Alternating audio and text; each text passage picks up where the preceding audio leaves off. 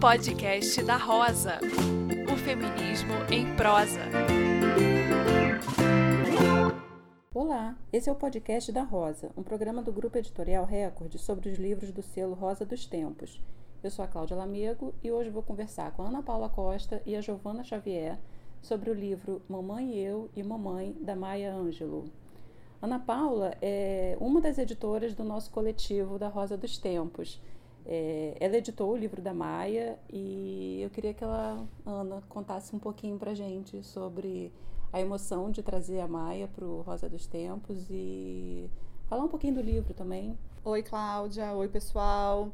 Quando nós, enfim, decidimos reativar a Rosa dos Tempos, é agora o livro da Maia é o segundo, começamos a pensar na, na autoras que seriam importantes para o selo e não só os relançamentos do catálogo, que, do catálogo do antigo catálogo da Rosa, que nós vamos retomar, mas também trazer autoras é, que nunca que não tinham sido publicadas ainda no Brasil e o nome da Maia foi um que se impôs para a gente. É, na verdade, a Maia, infelizmente, era muito pouco publicada no Brasil. É, ela só tinha, é, até então, o, lançado o Eu Sei Porque o Pássaro Canta na Gaiola, uma edição antiga da José Olímpio, que atualmente está fora de catálogo.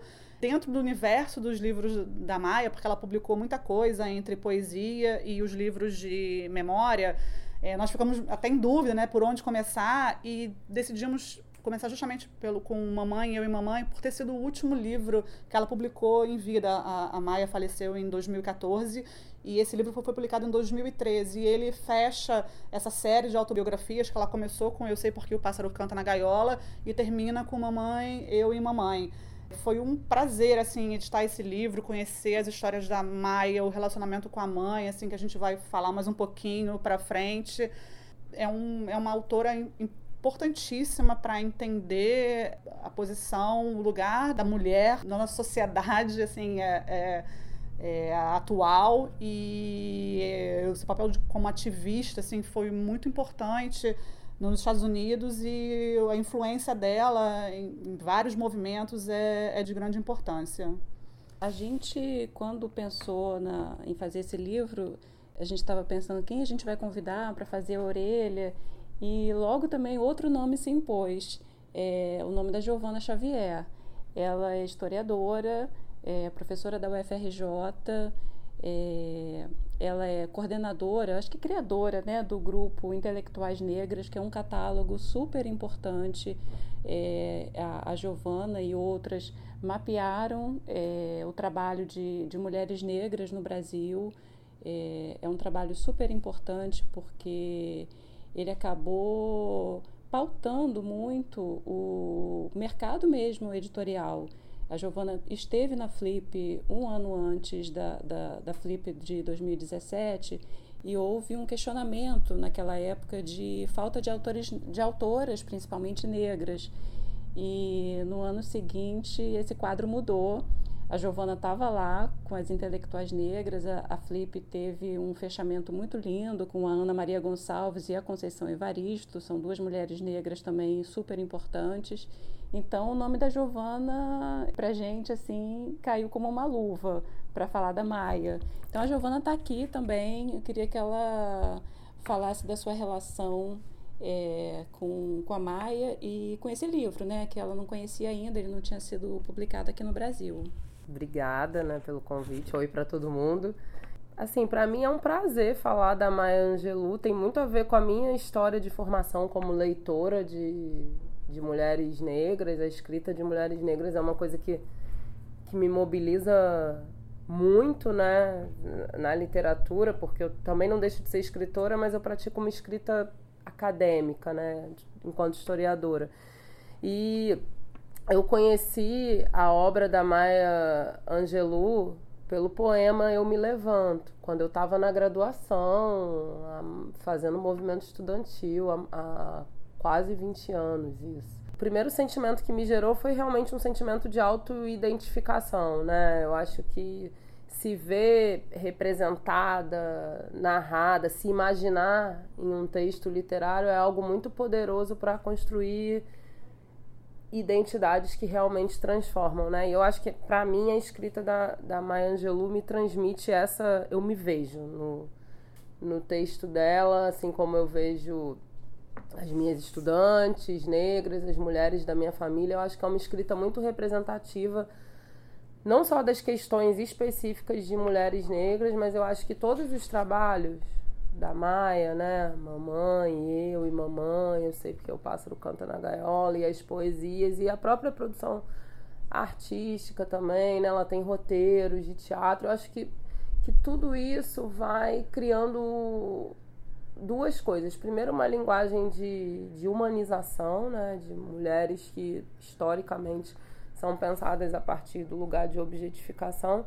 Mas eu acho que olhar a produção da Maya Angelou como um todo é refletir sobre, não só sobre a história da população negra ou das mulheres negras nos Estados Unidos ou na diáspora, mas são trabalhos sobre a história dos Estados Unidos da América, né? Que eu acho que é uma coisa que a gente conversa pouco, porque tem uma ideia muito que são debates da, é, de, de pensar que literatura negra diz respeito só às questões de pessoas negras e que questões de pessoas negras não dizem respeito a uma ideia geral de sociedade, que são questões particulares.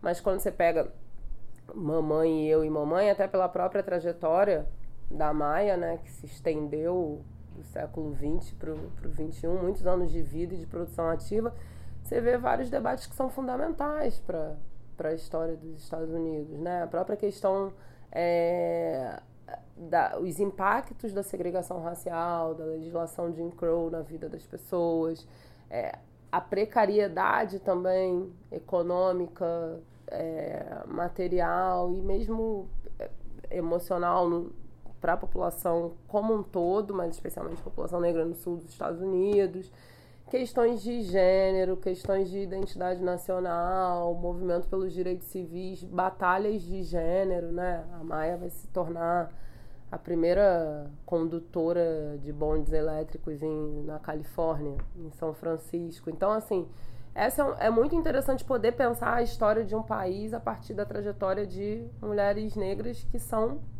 mãe e filha, né? O que eu acho que é uma coisa legal também.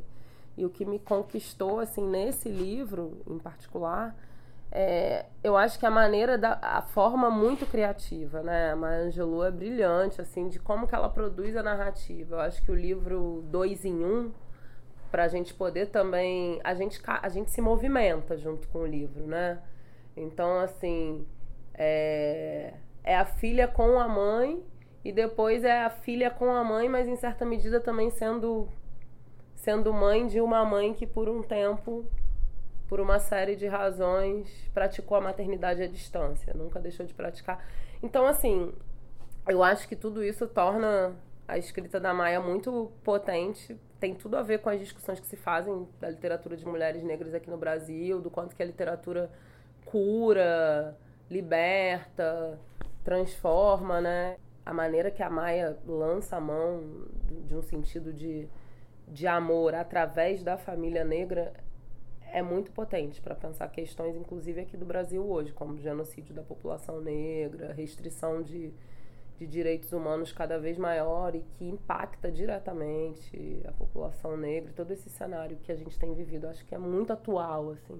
Tem uma frase que a Maia fala num documentário é, sobre a vida dela, e ainda resisto, o nome do documentário, que eu acho que é um pouco isso que você está falando, que ela percebeu que quando ela começou a escrever as autobiografias, ela diz que falando na primeira pessoa do singular sobre a terceira pessoa do plural, sempre dizendo eu, que significa nós, ela chama de uma narrativa escrava. Uhum. E a gente pode pensar numa narrativa da diáspora também, né? De, de, desses negros que vieram da África e que estão nos Estados Unidos e que estão no Brasil. São questões assim muito parecidas, embora com algumas diferenças é, políticas e culturais que eles viveram lá, a gente não viveu aqui. Talvez a gente tenha vivido é, de outras formas até mais enganadoras, né? Porque aqui se fala não tem racismo e enquanto lá tinha uma segregação oficial, aqui não tinha, mas aqui também é velado. Então talvez seja mais é, é, difícil ainda. É, agora eu queria é, é, lembrar um pouquinho as histórias do livro também. A gente fala muito de empoderamento, acho que a Maia é um dos exemplos assim, né, de mulheres que fizeram muitas coisas numa época que ainda é, não se falava, né, não tinha esse, não se pensava nesses termos.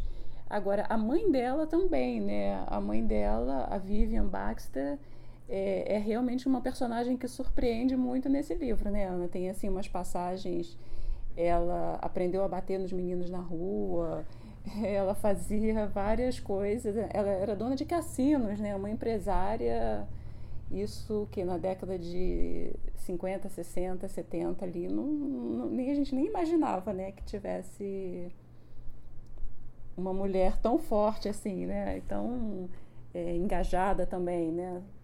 Não, com certeza. É, eu acho que o livro, na verdade, ele é uma enfim, ele acaba sendo uma história de até de superação, porque elas tiveram um relacionamento muito conturbado, mas o importante é que acho que a Maia ela acaba mostrando o quanto a mãe dela a influenciou para tornar a mulher que ela foi. Acho que é, é essa figura tão forte que a mãe foi para ela e tem histórias é, acho que para mim assim a mais é, emblemática é de quando a Maia fica grávida ainda adolescente com 17 anos e que ela morre de medo que a mãe é, expulse ela de casa ou que sei lá tem uma tem uma, é, uma, uma atitude mais drástica e a mãe se torna um maior apoio uma pessoa mais amorosa ela está na hora do parto ela está na hora é, dando um apoio, assim, um amor incondicional para a filha, dizendo que tudo vai vai dar certo, que ela é uma mulher que vai, que não vai deixar de fazer nada, que não vai abandonar nada por causa do, do nascimento do filho. Eu acho esse momento assim é, é que é, é, é, quando, na verdade, acho que a, a relação delas é, se, se estreita e elas é, é, a Maia percebe o quanto o, o amor daquela mãe é fundamental para ela e aí, voltando um pouco, porque ela, a Maia foi viver com a avó quando ela era muito pequena, então ela ficou mais uns 10 anos é, vivendo. Ela foi criada basicamente pela avó no Arkansas, e ela volta para São Francisco é, quando o irmão dela, que é era um pouquinho mais velho, ele é, a avó começa a perceber que pode ter um problema, é, que o Arkansas ainda é muito racista e que e que o, enfim, que o irmão poderia ter, ter algum, algum tipo de problema naquela cidade, então para evitar qualquer qualquer situação, ela fala não, é hora de vocês voltarem a viver com a sua mãe. E ela volta muito relutante, né? Porque ela tá, ela tem todo o carinho da avó e ela não quer, ela não acredita que não, não vai, ela não vai encontrar aquilo que ela precisava ali. E quando na verdade ela percebe, descobre que a mãe é, é tudo que é, é é uma pessoa inspiradora mesmo. Acho que é, é, é, ela encontra isso com, com a mãe. Tem uma, umas cenas que eu gosto também, por exemplo, quando ela, ela é convidada para trabalhar como stripper. Ela fica na dúvida, pensando o que, que minha mãe vai achar. E a mãe simplesmente pega ela e leva para fazer compra, aconselha ela, assim, dá todo o apoio, né? Então, eu fiquei pensando aqui, enquanto você estava falando, nessa questão da maternidade, do cuidado, é, do autocuidado também. E eu me lembrei de uma. É, eu vi na semana passada uma Adríade, é, que é uma jornalista né, do, do Mídia Ninja, falando muito dessa questão da solidão da mulher negra, essa mulher negra que muitas vezes é mãe solteira, vive em situações que acaba perdendo o marido por um motivo ou por outro. E existe assim essa comunidade de mulheres em torno essas mulheres que se cuidam se ajudam sejam mães sejam tias sejam avós e todas é, um pouco reproduzindo esse ambiente assim né de você criar o filho sozinho esses desafios eu acho que é, é, vai um pouco com essa história da mãe da Maia né como que ela acolheu a filha e nesses momentos, até quando a, a filha ela tem uma passagem engraçada que ela se apaixona por um homem branco e ela fica na dúvida e a mãe é contra esse casamento mas é contra mas apoia assim você pode casar eu acho que não vai dar certo mas você tem todo o meu apoio É, eu queria que a Giovana também falasse um pouco dessas questões, assim, né? Dessa, dessa maternidade, desse amor que cura, né? Que a Giovana até fala disso na. escreve um pouco sobre isso na orelha. E a Vivian estava certa, né? O casamento não deu Ou deu até, né? Até onde tinha que dar, mas enfim. Ela era muito profética, né? Uma mulher incrível. E também eu acho que assim, quando eu conheci a trajetória da Vivian, eu fiquei muito, como historiadora, muito assim.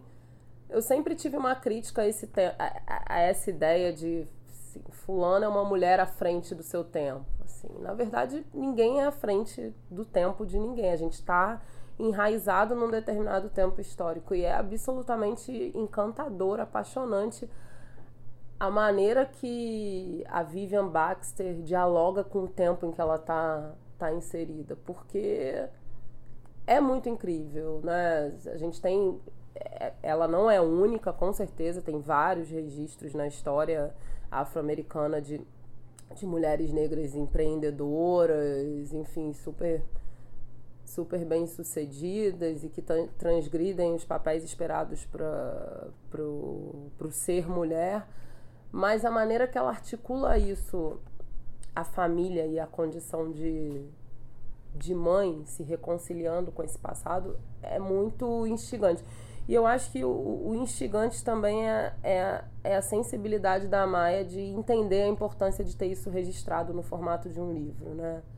Esse livro é uma preciosidade, assim, que realmente tem que ser lido por mais e mais pessoas, independente do, do grupo racial. Eu acho que tem várias coisas no livro que tem a ver com o amor que cura, que liberta. Isso é uma discussão que a Conceição Evaristo faz aqui, a Miriam Alves também. É, tem duas partes que eu gosto, né? Eu gosto de uma que está na página 54. Minha mãe me chamou para tomar uma xícara de café com ela na cozinha. Ela, minha mãe, né, disse: Então, você conseguiu o emprego. Isso quer dizer que eu também consegui o emprego. Você foi condutora e eu sou a guarda-costas todos os dias até amanhecer.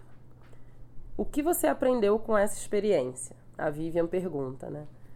Aí a Maia responde: Aprendi que você provavelmente foi a melhor proteção que eu terei na minha vida. Aí a Vivian pergunta de novo: Ok, mas o que, que você aprendeu sobre si mesma, Maia? E a Maia diz: eu aprendi que eu não tenho medo de trabalhar, basicamente isso. E a Vivian vai, né, sempre polêmica, né, treteira, né, eu acho que ela é treteira. A Vivian vai dizer: "Não, você aprendeu que tem poder, poder e determinação. Eu te amo e tenho orgulho de você. Com essas duas coisas, você pode ir a qualquer lugar." Eu acho que essa para mim é uma das passagens mais emocionantes do livro, porque educar, especialmente meninas e, e jovens negras, desenvolvendo uma consciência desse lugar do poder e da determinação é algo muito que é algo muito potente e muito necessário e que de fato explica em boa medida, né, tudo que a Maia desbravou ao longo da vida dela, porque é incrível, né? E olha que a gente aqui também faz muitas coisas, mas a quantidade de lugares de. usar o conceito aí da vez de lugares de fala que a Maya Angelou mobilizou e de uma forma profunda, né?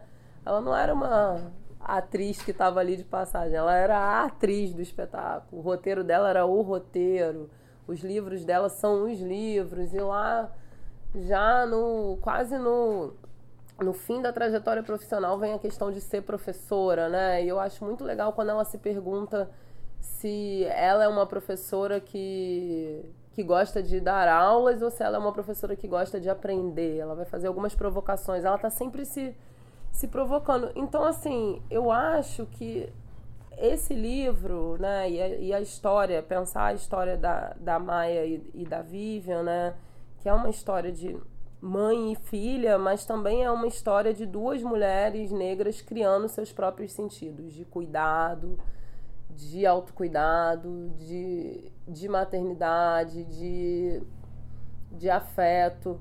Eu acho que tudo isso traz uma grande quantidade de, de ensinamentos, inclusive aqui, para a gente pensar a história do Brasil e o protagonismo que as mulheres negras desempenham, inclusive em termos numéricos, de sermos maioria e, e confrontar isso com uma história do, do silêncio também, que eu acho que é um, um outro aspecto interessante na, e doloroso na, na história, né, na trajetória da Maya Angelou, os anos da infância em que ela teve, ela esteve em silêncio, né, como resposta à violência que ela vivenciou, o, o estupro, é... mas a maneira que ela lidou com o silêncio foi muito é, inspiradora também, né? Porque a Maya Angelou, criança, lia Dostoiévski, sabe? Ela era leitora desses, desses caras. E isso é muito. São histórias que a gente não conta, que a gente não conhece, ou que quando a gente conta a gente não associa a mulheres negras, né? E eu acho muito muito potente. Então essa questão de da mãe perguntar para a filha ok, né? A filha diz que a mãe cuidou, que você cuidou, mãe, você cuidou de mim. Mas a mãe quer saber o que, que ela aprendeu sobre si mesma, né? Eu acho que isso tem muito a ver com discussões de gênero para mulheres negras e brancas também.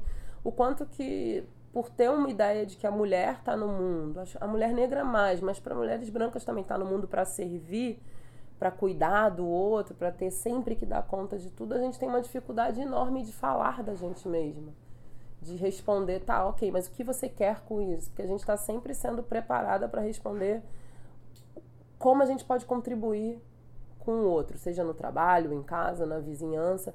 E o livro tem esse chamamento de lá, look inside, sabe? Olhe para dentro de você, mergulhe na, na sua alma. E a Maia tem toda essa coisa de uma escrita ancestral também, né?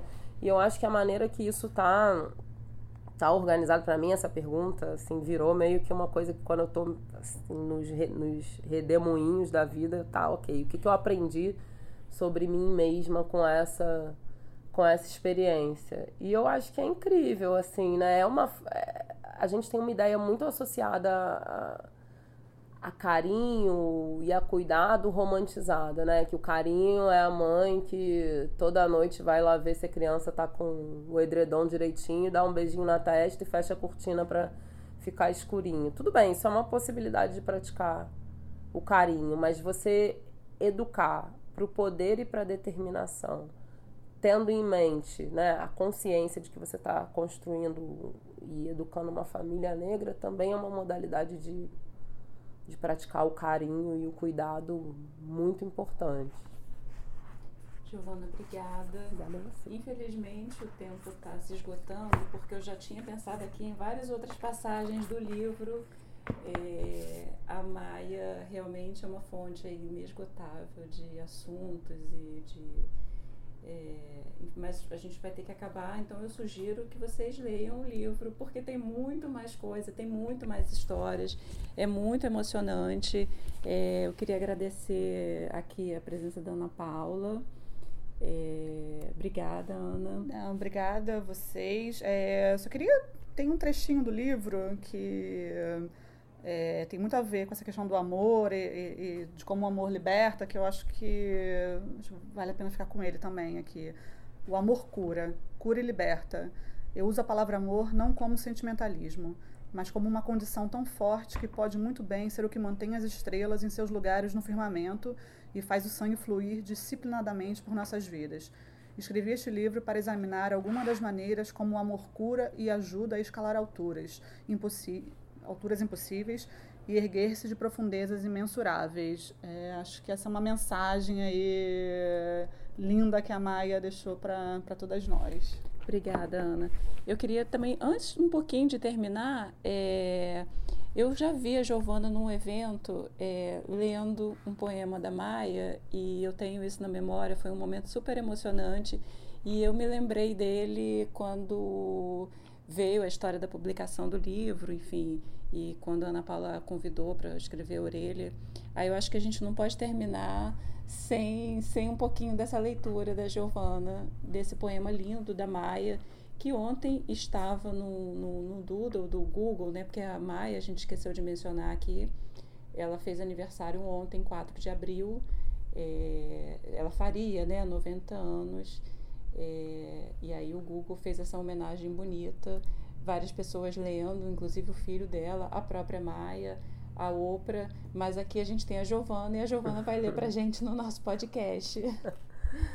Ai, Maia Angelou, Ariana, que nem eu, né? Você pode me inscrever na história com as mentiras amargas que contar. Você pode me arrastar no pó. Ainda assim como pó, eu vou me levantar. Assim como a lua ou o sol, com a certeza das ondas no mar, como se ergue a esperança, ainda assim eu vou me levantar. E eu me levanto, é o nome da poesia, Maya Angelou. Obrigada, Giovana. Obrigada a você. Bem, gente, é, o próximo podcast é, vai ser sobre o livro Terra das Mulheres. Em breve a gente grava e coloca à disposição para vocês. Um abraço, até mais. Podcast da Rosa. O feminismo em prosa.